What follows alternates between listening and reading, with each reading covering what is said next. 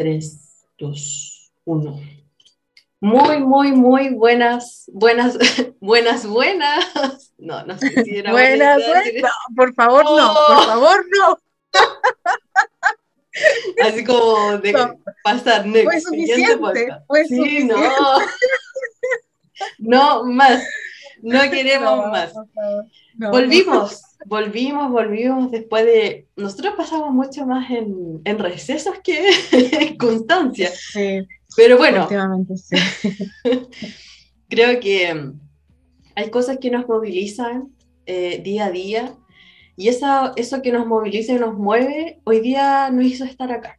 Eh, con Vivi quisimos juntarnos a hablar sobre la contingencia mundial, internacional, no como expertices ni, ni menos historiadoras, sino que desde una perspectiva feminista, una perspectiva de género con respecto a lo que está ocurriendo y lo que se ha dejado entrever en las diversas, ¿no es cierto?, medios de comunicación masivos. Vivi, ¿cómo está ahí? Bien, bien, acá estoy, viva, vivita y coleando. Qué bueno. Eh, así que eso es todo cuanto puedo decir. Estoy, estoy aquí estamos. Es, todo cuanto puedo decir. Eh, Cambio fuera. Cambio fuera. Ah. claro. Oye, qué bueno. Eh, hoy día vamos a tener un programa más o menos, o un capítulo, un episodio, un poco quizás marcado por la emocionalidad. quedamos también de acuerdo con conversar acerca de lo que está pasando en Afganistán, Afganistán, ahí sí, eh, y, ¿no es cierto?, esta, eh, este poderío que, que, existe frente a los talibán, que hoy día aprendí una nueva, un nuevo concepto que yo no sabía, no se le llama los talibanes, sino que son los ah. talibán, en plural, y cómo ha sido también esa, ese poder que han estado ejerciendo durante estos días Mm. ¿Y qué significa estar allá en estos momentos conversándolo desde una mirada, pucha, lo vamos a hacer desde lo occidental? Nada que hacer, po, nada que hacer. ¿Cómo, cómo, o sea, yo creo que lo que hay que empezar haciendo es que, siempre yo digo esto, ¿qué sentimiento está dejado todos estos días con respecto a lo que está pasando hoy? ¿Tú cómo lo has vivido como, como singularidad y después como quizás como profesional emitir algún no sé, frase o lo que tú queráis. ¿Cómo? Mm. lo que a mí me pasa con todo esto es que me cuesta mucho dar una opinión que no sea visceral, ¿cachai? Que no sea como desde, desde el horror, ¿cachai? Así como, porque uno sabe, las personas a lo mejor que, que a lo mejor no hemos interesado por temas de género, ¿cachai? De feminismo, de igualdad, de derechos. En algún minuto a mí llegó, no sé, por el libro Mil Soles Espléndidos, ¿cachai? Que en algún minuto te lo comenté. Sí. Em, y, claro, ahí como que tú vas cachando un poco la realidad de esos territorios, ¿cachai? ¿Qué sucede con las mujeres? ¿Qué sucede con la igualdad de derechos? ¿Qué sucede con las infancias? Con los desarrollos también de las infancias, eh, con los marcos sociales, políticos, culturales, históricos, eh, todo lo que tiene que ver como con, con, estos, esta disparidad de poder tan extrema. Porque claro, eh, a mí, por ejemplo, el año pasado, cuando pasó lo de, lo de Ámbar Cornejo, que sucedió también en un tiempo contingente a, todo lo, que hizo, no sé, por Martín Pradenas, ¿cachai? y todo lo que todo el movimiento social que ocurrió. Yo tenía como em, mucha angustia, porque yo decía, chucha, estamos viviendo en un, en un patriarcado tan complejo y tan violento que me siento súper insegura hasta de salir a la calle. Y como que mientras más uno se informa, el miedo como que más aumenta. Yo cuando era más mm. chica no estaba tan consciente, entonces como que me da lo mismo, ah, salí, así era como re chora. Ahora igual, pero como que con otro tipo de información. Más entonces, consciente. Cuando, claro, más consciente, sí. Eh, entonces, claro, cuando uno ve las noticias y ve que esto está sucediendo, eh, es como un horror horrible, ¿cachai? Así como un espanto es como una pena también, una impotencia, ¿cachai? De que cada vez que se ha intentado hacer algo por modificar esto, cuesta muchísimo. cuesta muchísimo porque ahí el tema de derechos humanos se, se, diluye mucho, como que se fragmenta, ¿no? En todas estas realidades y validaciones culturales y validaciones también a, a no sé, pues a, a, tribus como más autóctonas, ¿no? Que tiene que ver como con, con dónde está el hilo del que tenemos que tirar para poder empezar a desenredar la madeja, ¿cachai? Y poder, en el fondo, garantizar derechos. Entonces es como una franja casi impenetrable lo que sucede ahí. Y claro, me, me da mucha impotencia, mucho dolor, me da mucha pena también. Em, de hecho, en algún minuto uno tiene que como que decir, ya, pero stop, ¿cachai? O sea, si te vas a ir como en la ola de sufrir demasiado con esto, tampoco vaya a poder hacer algo y aportar para poder modificarlo, ¿cachai? Exacto. Eso es como de lo visceral. Y de lo profesional, también lo conversamos en algún minuto, yo creo que es muy importante formar gente eh, con enfoque de derecho, o sea, uno enfocarse, o sea, eh, perdón, uno autoformarse eh, con otros, otras personas que a lo mejor desde tu, propio, de, tu propia área, de tu propia área de trabajo. Entonces, creo que eso es fundamental. Y ojalá eso fuera algo transversal en todas las profesiones, en todos los oficios, en todos los discursos sociales, los imaginarios, en las representaciones, que estuviera eso muy arraigado. Creo que es muy necesario. Claro. Mm. Eso me pasa. Mira, yo creo que. Adiós. Ahora. ¡Pum! Ahora me voy. Eso era me yo creo que de todo lo que, que, se, que comentaste tú, finalmente, eh, te, siempre tenemos miradas muy, muy parecidas. Eh, yo tampoco nunca voy a dejar de hablar un tema desde lo visceral. Creo que también es un aspecto muy político para mí. O sea, no hablarlo de, una cosmovisión, ¿no es cierto?, masculina, que es decir lo racional. Yo me guío con lo, con lo visceral porque eso me permite también ver otras cosas que están más allá de lo que está ocurriendo hoy día a nivel geopolítico. Eh, he tenido que obligadamente, a mí hace muchos años, esto es muy chistoso porque a mí hace muchos años que siempre, siempre eh, como que me pasa algo con las tierras de allá, de Medio Oriente. Siempre con mi hermano, que, bueno, es profesor de historia, yo lo he dicho como en varias, varias eh, otros capítulos con otros compas, em, que me ha explicado cómo funciona, porque es sumamente un sistema complejo, es muy complejo de entender. Primero porque está lo cultural religioso sobre otras cosas y de ahí se construye la política. Entonces, a partir de eso, yo, por ejemplo, cuando existía, no sé, por las intervenciones en Gaza, en Siria, decía, mi corazón no puede para más, no puede para más, es como... Eh, Esa sensación. Sí, como la guerra, por ejemplo, en Bagdad, ¿cachai? Que, que, que ocurrió en los años 90. O sea, yo decía, con la naturalidad que ocurren estas cosas y cómo nadie, nadie mueve. Y yo siempre como viendo muchas películas, a mí me interesa mucho ese tema, hace mucho tiempo. Y me causa risa porque con, con una amiga, con la Bea, que, que, hemos hecho, el año pasado hicimos la, eh, en los cursos de feminismo latinoamericano. Ah, ya, sí. con, la, con la Bea nos reíamos mucho delante porque me dijo, vale, hay un meme que nos identifica. Y era como salía el caballero de Sisoy, el Sisoy, ¿no es cierto que él así? El caballero. Ah, sí. y decía, bueno, hoy día ya no soy experto en Cuba, soy experto en Medio Oriente. Entonces era como, claro, me, me, traspasó porque ocurre eso. Em, la, la atingencia y la contingencia están tan hoy día aceleradas que una cosa que ocurrió hace un mes, eh, antes se demoraba uno o dos años en ocurrir otra cosa mundial. Y hoy día lo estamos viviendo todo súper así aceleradísimo.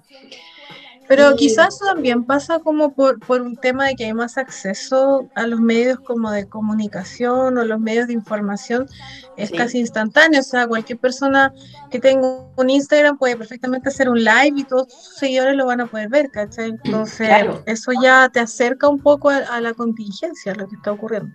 Exacto, y por esta, mismo, esta misma aceleración, ¿no es cierto? Eh, de, todo este mundo moderno que le llaman, finalmente moderno no sé en qué sentido, ¿cachai? Y, y, es cuando también sale una frase de Simón de Beauvoir que dice, va, va a faltar o no va a faltar una, como, eh, un enfrentamiento político para que, las, para que se pongan en duda los eh, derechos de las mujeres.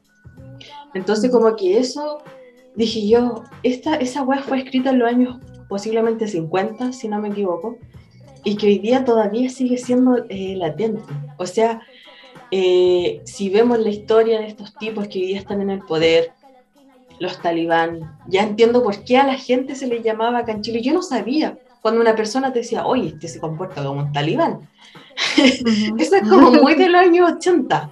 Es como esta frase es como típica de los caballeros del año 80, 90. Y yo recuerdo eso, Y, ya sé por qué se llama así, por este horror, ¿no es cierto? Eh, que tienen este fanatismo extremo. Eh, desde su ideología, que también eh, estaba escuchando a una doctora que tiene estudios en, en Islam, que es como feminismo islámico y todo eso, que es Argentina. Y ella eh, comentaba esta situación de que posiblemente, a ver, que lo que está ocurriendo no tenemos que mirarlo con los ojos como occidentales. Eso era lo primero. Y es difícil porque estamos súper, hiper occidentalizados. Y desde ahí empezar a mirar cómo esto se fue ocasionando para hoy día llegar a, a, esa forma de decir de que el Corán se interpreta de acuerdo a la política que tú tienes. O sea, es una interpretación política. Y a mí me dejó así, ya, mm. ¿qué onda? Mm. Entonces, no sé, eh, ver sobre todo, por ejemplo, el tema de cómo ha ido, eh, o sea, eh, como avanzando, entre comillas, pero una forma de decirlo, los trajes que están utilizando las mujeres, lo que significa ser mujer y ser niñas allá en Afganistán o en cualquier país de Medio, Medio Oriente, la mayoría, por no decir o catalogarlos a todos como, no sé, como queramos decirlo. Pero yo creo que lo que está pasando hoy día en ese país es como lo que, es lo que algún día gritamos en las calles las mujeres y feministas. Era como el verdadero macho opresor, el Estado.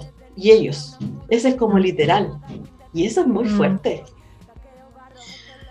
Y es demasiado fuerte. No sé, mira, yo, o sea, creo que obviamente es muy difícil no ponerle una mirada occidental porque nosotros somos occidentales, estamos occidentalizados, occidentalizados. Súper. Em, pero hay un, porque por ejemplo, uno podría decir, eh, ya, filo, ¿cachai? Onda, esta ola está pasando, ¿cachai? Eh, pero hay un montón de gente que no quiere vivir ahí, hay un montón de gente que quiere salir del país. Hay un montón, montón de mujeres, de jóvenes, de hombres, de disidencias, ¿cachai? Que no están de acuerdo con ese régimen, con esas creencias extremistas, fanáticas, a morir, así como literal, ¿cachai? Em, y que quieren salir del país. Exacto. Entonces, eso, eso me parece complejo, porque uno podría decir, ok, son creencias, eh, todo, todo, todas las construcciones culturales tienen su historia, tienen su impronta, tienen su raíz y su evolución, ¿cachai? Eh, y claro, y ahí uno eh, entra a lo mejor en la discrepancia, ¿no? Donde tú dices, em, ok, ¿hasta dónde una expresión cultural es válida, entre comillas, o hasta dónde no está traspasando como ya derechos que son fundamentales? Eh, como lo que se, sucede muchas veces que, no sé, por este tema de la em, circuncisión o de la em, esto, no, ay, se me olvidó la palabra, Dios mío, ahí estamos grabando, eh, cuando, a las, cuando en África eh, ocurren estos ritos donde a las chicas llegada a la pubertad les, hacen un montón de, eh, no sé, cortes a sus genitales, ¿cachai? La mutilación genital femenina. La mutilación, sí. Eso, ese era, ese era el concepto que estaba. Y a partir de este año ya no iba esa ley. Claro. Que fue como pero fue porque ha ocurrido un montón de situaciones de presión en ello. Claro, o sea, yo creo que ya hay mujeres que no están de acuerdo y se van inclusive a vivir a otros territorios para evitar eso, ¿cachai? Mujeres mutiladas o mujeres a punto de ser mutiladas, chicas. Claro. Entonces... Yo creo que es importante esclarecer esto para que no se note un poco extraño cuando digo que no es que mirar con los ojos occidentales, es porque, no porque seamos una cultura que, generalmente choca, no, sino que eh, hay que sacarse el modelo que tenemos acá, generalmente político, que un lado no quiere decir que es más bueno que el otro, sino que hablar de, eh, como todos ya sabemos, ¿no es cierto?, de cómo también ellos se crearon. O sea, ellos no están ahí porque son unas personas que siempre, toda su vida han sido eh, como talibán. Ellos fueron creados, ¿no es cierto?, por el cuerpo hegemónico imperialista gringo o yanqui, como le quieran llamar. Mm. Entonces, la persona que no tiene ese conocimiento, por supuesto que este tema lo va, va a decir quizás qué cosa. Así como, por ejemplo, como la tercera, el diario La Tercera, ayer, eh, y esto, todos estos días que ocurrió esto en Afganistán, eh, coloca a los talibanes y al Partido Comunista en noticias juntas y que una cosa no tiene que ver con la otra. No, eso fue un pastelazo, pero es un pastelazo. Intencionado. intencionado y peligroso también. Pero por supuesto. Tira ese tipo de mensajes en una población que, que a lo mejor no es tan em, donde no hay una formación política eh, cívica eh, histórica, ¿cachai? Como desarrollada, y, no hablo de desarrollo económico, esto no tiene nada que ver con el desarrollo económico, o sea, tiene que ver como con una educación, o sea, viene desde pequeño, ¿cachai? Es muy peligroso, es muy peligroso para generar como esta asociación de ideas, ¿cachai? Como eh, también somos eh, muy de, leer solo los encabezados, que como tú bien dices, creo que es muy importante conocer cómo se gestan las culturas, de dónde vienen, cómo nacen, em, para poder entender de que ah, muchos no son así como salvajes, por así decirse, eh, con este sentido como de superioridad, así como que yo te voy a, enseñar cómo vivir, ¿cachai? cómo hacer las cosas. O sea, ahí yo entiendo tu punto. Claro, pero, pero es, es complejo, o sea, creo que mucho de lo que está pasando eh, tiene que ver con igual intereses por parte de potencias que son eh, y que en el fondo no hacen nada por cambiar eso, como que como que les conviene que eso siga ocurriendo. Y eso también me parece grave hasta el fuera del partido. Sobre todo también si hay una crisis sanitaria, ¿cachai? En curso, o sea, como que es como casi una especie de una weá medio apocalíptica, ¿cachai? Si tú lo pensáis así como la cagá. Es terrible, es terrible porque como tú comentáis, o sea, efectivamente hay gente que quiere salir de ahí y lo que yo me he ido enterando frente a todos estos días es que esa misma gente que quiere salir es la que por supuesto está el aeropuerto que tiene la cagada, pero los, son aquellos que tienen visa. O sea, las personas que están dentro de sus casas, que hoy día están recluidas, ¿no es cierto?, escondidas en sus casas, es porque tienen una eh, condición socioeconómica súper precarizada y que no tienen para plata para una visa, ¿cachai? O sea, estamos diciendo que las personas que están en el aeropuerto tienen visa y pueden viajar, tienen dónde llegar. Eso es lo que se comentaba adelante. Y mm. por lo contrario, están diciendo también que las personas que se van a quedar, es como lo que comentaba la alcaldesa de uno de los lugares, sectores de allá, que decía, eh, yo estoy esperando, yo estoy sentada acá con mi familia esperando que me vengan a buscar porque yo sé que me van a matar. Entonces, escuchar, leer ese tipo de comentarios y es como, Sí, bueno. ¿Qué más se puede hacer, cachai? Y mm. también he visto otras, eh, otras partes, ¿no es cierto?, donde hay mujeres que se están armando, donde están tomando, se están atreviendo a tomar derechamente las armas, eh, están empuñando, como se dice, para defender sus derechos y su vida. Pues.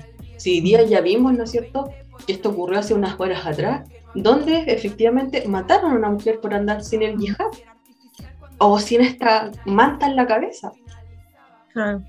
Entonces, como que digo yo, em, yo me siento privilegiada no soy privilegiada, podría decir que me siento ventajosa, pero toda esta situación me, eh, me daba a pensar de que puede impulsar otros procesos y otros movimientos sumamente extremos. Y es lo como yo te comentaba el otro día, Vivi. O sea, yo creo que lo que estamos viviendo hoy día también asemeja mucho a una realidad que fue pasada a, la, literatura, digámoslo así, dramaturga, de eh, Margaret Atwood. Atwood. Atwood. Margaret Atwood. Bien. Ella, entonces con el cuento de la criada, que no sé cómo se dice en inglés. ¿Ya? The Handmaid's Tale. Eso, eso, mismo. no me pidan, por favor, decirlo. Y, em, y vemos que está desde ahí, como diciendo, esto es, un, es una distopía. O sea, y es como lo que tú me decís el otro día, tal cual, así como, está ahí, está cruzado, está cruzada esa realidad que está en los 80. Y por algo también, no sé si de qué año será ese libro. De sí, sí, ese tiempo más o menos. Sí, 80, 86 creo, más, por ahí creo, creo, creo. Por ahí lo, Y si nosotros nos vamos más a la conspirativa, vayámonos, remontémonos, como dirían por ahí, con la, con la canción. Años, años pasados, los 79, entrando a los 80, ¿qué estaba pasando en Medio Oriente, en esos países? ¿No es cierto? Había caído el expresidente comunista porque estaba tomado por la Unión Soviética. ¿Y qué pasa? Lo matan. ¿Quiénes? Los talibanes. Se toman por primera vez, ¿no es cierto? ese territorio y en donde empiezan a ocurrir situaciones como las que Margaret empezó a comentar en su libro. Y que eso a mí, yo nunca pensé hasta el día de hoy que eso podría haber sido una realidad. Claro, es que eh, la, la, gracia y por qué esta, estos libros generaron tanto revuelo, por así decirse, no es solo porque una blanca privilegiada lo haya escrito, ya porque igual hay que decirlo, o sea, Margaret Atwood no es una persona que venga de Medio Oriente, no es una persona que venga de una clase social eh, vulnerada, Exacto. Eh, ni oprimida. Es una, es un, ni oprimida, o sea, es una persona, no sé si burguesa es la palabra, pero es una persona privilegiada, de raza blanca, eh, no sé si es canadiense o estadounidense, no sé, o australiana, no sé, por, ahí, uno de esos países, pero bueno, eh, en efecto es. y claro, el tema es que este cuento está construido en base a sucesos reales que, está, que ocurrieron y que están ocurriendo. Entonces, por eso eh, em, a mí, por ejemplo, muchas personas que yo le decía, oye, pero lee el libro, oye, pero ve la serie, así como, ¡ah, está en esta cuestión! A mí me explotaba la cabeza viéndolo. Y todos me decían, ay, pero qué dramático, pero ¿para qué tanto drama? ¿Para qué tanto sufrimiento? Y yo le decía, pero es que eso está sucediendo, ¿cachai? Está pasando. Ocurre, está ocurriendo, ¿cachai? Eh, pero no mucha gente hace como la asociación, porque eso también tiene que ser algo que narrado, ¿cachai? Tiene que hablarse, tiene que discutirse, tiene que dialogarse para que, ese, para que eso pueda como decantar probablemente en, en, ese análisis. Entonces, e, esta, esta escritora lo construye en base a estos sucesos. Y, claro, a lo mejor es bueno quizás tener otras lecturas previas de otras cosas para llegar a, ese libro y poder hacer como esa decantación de, de, esta historia, ¿no?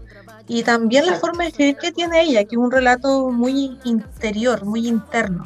Cuando tú lees el libro, en la serie añaden nuevos elementos, elementos que están construidos en base como a las interrogantes que la escritora deja. Em, y, pero los libros están escritos como con un diálogo interno muy rico y muy atípico también, es decir, como una persona tú puedes leer lo que está sintiendo en base a lo que está viviendo. Entonces, claro, para algunas personas que son, eh, a lo mejor les gusta leer otro tipo de cosas y no lo van a encontrar tan bueno. Claro. Eh, muchos hombres quizás no lo van a encontrar tan entretenido ni tan interesante, pero bueno ahí eh, depende, bueno, de los gustos de cada uno, básicamente. Pero claro, como tú bien dices, está escrito en esto que es súper contingente, sobre todo hoy en día. Claro. Y ahí es como, vuelvo a retomar como esa parte que me quedo como pensando cuando dijiste, quizás a algunos hombres no les vaya quizás a tincar mucho la, como este tipo de literatura. Mm. Pero también es importante, por ejemplo, escuchar qué opinan, porque, o sea, yo como mujer, yo me autodenomino como mujer, eh, siento que esto cuestiona. yo me voy a poner, si yo estoy muy conspiranoica socialmente este último tiempo. Y esto me hace cuestionar mis propios derechos. O sea, yo no puedo negar que esto no va a pasar acá. Yo puedo pensar de que esto sí puede ocurrir, quizás no de la magnitud tan literal como está ocurriendo allá, pero sí puede poner, pero sí ciertas cosas pueden poner en cuestionamiento los derechos que yo tengo actualmente como mujer y las mujeres, ¿cachai? Entonces de repente como que siento que hay como una no, no empatía, por decirlo así, no sé, por, por parte de algunos hombres con respecto a lo que está pasando allá. Es como, tienes que ser mujer para entender lo que está pasando. Mm. No te mueve realmente todo esto que está pasando. O sea, no porque yo sea mujer a mí me, me va, claro que me va a doler más, pero ¿qué tiene que ocurrir para que tú entiendas que esto es lo que está pasando? Porque generalmente yo todo lo que he visto con respecto a las noticias últimamente ha sido en Instagram y en Facebook y cuentas de mujeres. ¿Cachai? Nadie con decir, por ejemplo, cuestionar los privilegios que se, que se tienen allá como hombres, como masculinidades. Y eso me hace como pensar también en como la, la normalización también de ese género frente a, estos, a estas cuestiones? No sé, o sea, no sé, no... A ver, ¿cómo puedo decir lo, que estoy pensando? Dale nomás. Estoy acá con mi perro y mi perro está como mordiendo un poco porque quiere atención. Es codependiente. Sí. Oh. Aquí está. está mostrando a su perrito. Es una cosa muy pequeña. Abuelito, es un oh. Salud. Me encanta el mamá. A ver, salude. salude. diga hola. Qué preciosura. Como que se ríe, mira. Sí, un poco. un poco, dice. sí, mira un poco, me encanta. Y está muy así. Sí, es muy regalón, él es más fundido. Bueno, yo estaba diciendo que, pues, es que hay mucha gente que también, hombres que quieren salir del país también por lo que está ocurriendo. Eh, hay muchos hombres que, se han ido cuestionando también este tema de em, porque esto no es solo, solo un problema de género, o sea, es un problema de derechos humanos. ¿cachai? Exacto. Entonces ahí, igual que lo de Siria, igual de lo Irán, Irak, ¿cachai? Eh, Al Qaeda, ¿cachai? O sea, todos esos, esos conflictos de Medio Oriente que tienen una raíz muy similar, tienen que ver con, con derechos humanos y con crisis humanitaria igual que, que suceden. Entonces, creo que igual está bueno, igual varias publicaciones, en especial de algunos científicos que sigo en Instagram, que publicaron muchas cosas respecto a Afganistán y a lo que está sucediendo. Y también de, de, de mm, eh, cuentas feministas también. Entonces eso me hace ver de que hay personas que igual se están cuestionando sus privilegios, que igual ven la inequidad social que existe y que es una preocupación, a menos que sea por moda, que también es una opción. Pero también puede como siempre lo hemos conversado. Claro, pero así también puede ser que muchas mujeres también lo hagan por moda o quizás también porque hay una parte que les resuena, pero quizás tampoco hay mucha información al respecto, no lo sé, porque creo que colectivamente no se ha conversado, o sea, siempre hablamos de lo que está pasando acá, siempre hablamos, no sé, de la historia, Europa versus Latinoamérica, eh, Occidente versus Latinoamérica, Abya Yala, Y Medio Oriente queda como ahí nomás, hasta ahora. Entonces yo creo que es un buen momento como para empezar a abrir espacios que puedan servir también para comprender otras realidades de otros territorios. Creo que eso es importante. Sí, yo creo también que frente a eso, eh, como decís tú, es importante no hacer una apropiación cultural también o territorial de lo que están pasando las compañeras allá. Eh, somos, hay un choque cultural sí o sí, pero también creo que hay que tener cuidado con eso de que todas somos afganas porque no es así. ¿Cachai? Por ejemplo, ese tipo de frase que yo lo cuestioné dentro de una de un eh, ¿cómo se llama esto? Un, infografía, no sé, mm. un, panfletito que salió por ahí con dibujo, una ilustración, eso quise decir. Eh, que salió por ahí decía, todas somos afganas. Es como, no, yo no soy afgana, yo no puedo hablar desde esa realidad, ¿cachai? Mm, eh, es una weá que no puedo, o sea, simplemente sería como apropiarme de algo que eso, por ejemplo, es como moda. Para mí eso es moda porque no todas somos afganas, ¿cachai?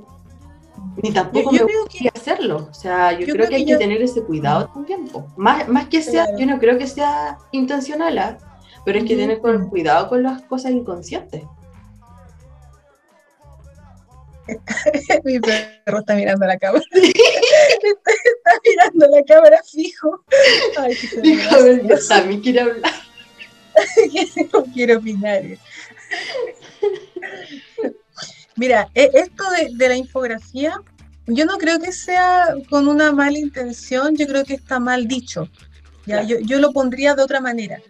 Así como, no sé, las mujeres de este territorio empatizan con otros territorios, no sé, como más contextualizado y, claro, es como una visión más idealista, como más impulsiva, más, más apasionada, ¿cachai? Yo entiendo cómo es impronta de esa infografía, como de querer empatizar, así como tú eres mujer, yo también soy mujer, entonces, eh, no sé, pues, todas somos afganas en el sentido de que o, o, nos liberamos todas o no se libera ninguna, ¿cachai? Creo que va un poco por ese lado.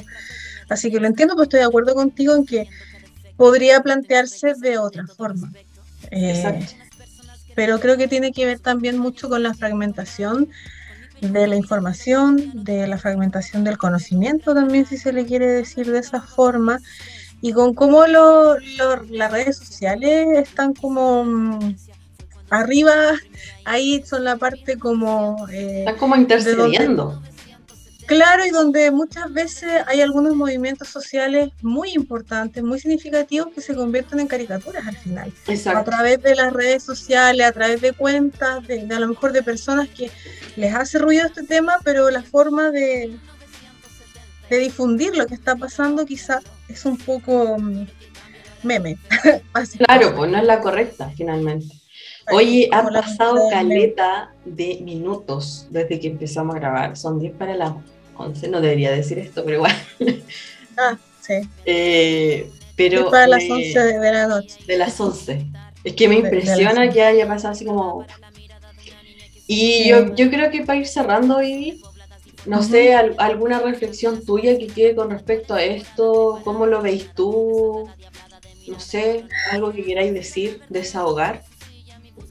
Eh, yo quiero decir que me parece súper, súper, súper importante y súper relevante que las personas em, nos eduquemos y nos informemos sobre lo que es el feminismo, sobre lo que es la igualdad de derechos, eh, la, realidad histórica de los territorios y, y tener una perspectiva y cierta sensibilidad social. Em, creo que eso es súper necesario a nivel como transversal, en todas las áreas, en todas las instituciones, en todos los ejes comunitario, académico, logístico, etcétera. O sea, creo que es como algo de suma, suma importancia, apremia. Eso creo que es súper importante. Y a veces me decepciona un poco cuando conozco a personas que son partes del movimiento y no leen o, no se informan, porque da lo mismo, si no te gusta leer, entiendo, a mí a veces tampoco me gusta, pero hay documentales, hay cortometrajes, hay ponencias, hay autoras hablando en YouTube, o sea, hay muchas, perdón, hay muchas formas de, de, de, poder educarse al respecto, entonces esa pasividad me angustia mucho. No, no me parece buena a nivel social porque es importante poder potenciar agentes de cambio así como fuertes, importantes, eh, que, sumen, ¿cachai? A un movimiento, porque claro, salir a marchar para el 8M con capucha, después sacarse una selfie y subirlo a Instagram lo hace cualquiera, ¿cachai? Pero así como realmente sentarte a leer sobre teoría o sobre historia es como ya un paso más allá. Yo no estoy diciendo que yo soy la loca que sabe más, yo no sé nada, ¿cachai? Yo sé súper poco, siempre lo digo. Necesito aprender mucho más. Solo sé que sé, o sea. o sea. Pero creo que eso, eso es importante y cuando más se aprende, creo que es dialogando con otras personas también. Eso es súper nutritivo. Entonces, por eso así como hacer la invitación a quien esté escuchando, si es que le interesa este tema, eh, que lo haga y si no le interesa mucho este tema, que trate igual de hacerlo. Claro. que creo que igual es importante. Y como decís tú, hay diversas formas, o sea, no solamente libros, hay audiolibros, hay podcasts donde la gente, si no te gusta leer, escucha. Eh, nosotros, por ejemplo, siempre hacemos esta cuestión de diálogo súper empírico con respecto a lo que está pasando en el mundo en cualquier sector, ¿cachai? Entonces, que no hay formas es mentira, hay, hay muchas. Y hay mucho acceso. Ahora tú tienes que filtrarla para la persona que somos eh, oyentes, tenemos que aprender a filtrar qué es lo que tengo que escuchar, porque si no, imagínate, esto es un desborde. Yo igual quiero decir algo para finalizar, que es algo con lo que me he quedado estos días en, términos de reflexión y que tiene que ver de que yo no vengo a ser voz de nadie. Siempre lo he dicho, yo no represento a nadie, eh, me represento a mí misma, por decirlo así, pero yo no vengo a hacerle la voz ni a ninguna mujer, ni a ningún movimiento, ni a ningún nada creo que hay que tener sentido crítico y también reflexivo eh, con toda la contingencia que está pasando. Filtren, por favor, las cosas que leen y escuchan todos los días. Filtren, por favor. O sea, es como, por favor, porque si no, si te vayas enterando por weas que escribe la tercera, ¿cachai? O el Mercurio, o sea, de verdad que una, una avenida, como se dice, de una oleada nazi, a mí no me sorprende. No me sorprende en realidad. ¿cachai? No, para. Así que eso, no vengo a ser la voz de nadie y tampoco quiero liberar a nadie. Simplemente me quiero liberar a mí misma porque ha sido mucha opresión social y simbólica que hemos tenido hace mucho tiempo y eso es importante conversar. Así que sin más, yo creo que hicimos harto, harto dijimos y me agrada mucho que hayamos podido volver a grabar. Así que que estén muy bien. Gracias desde ya. Esto fue Podcast Radio y esperamos eh, tener otro, otro capítulo pronto. Que estén muy bien. Bye bye. Chao, chao. Que estén bien. Cuídense.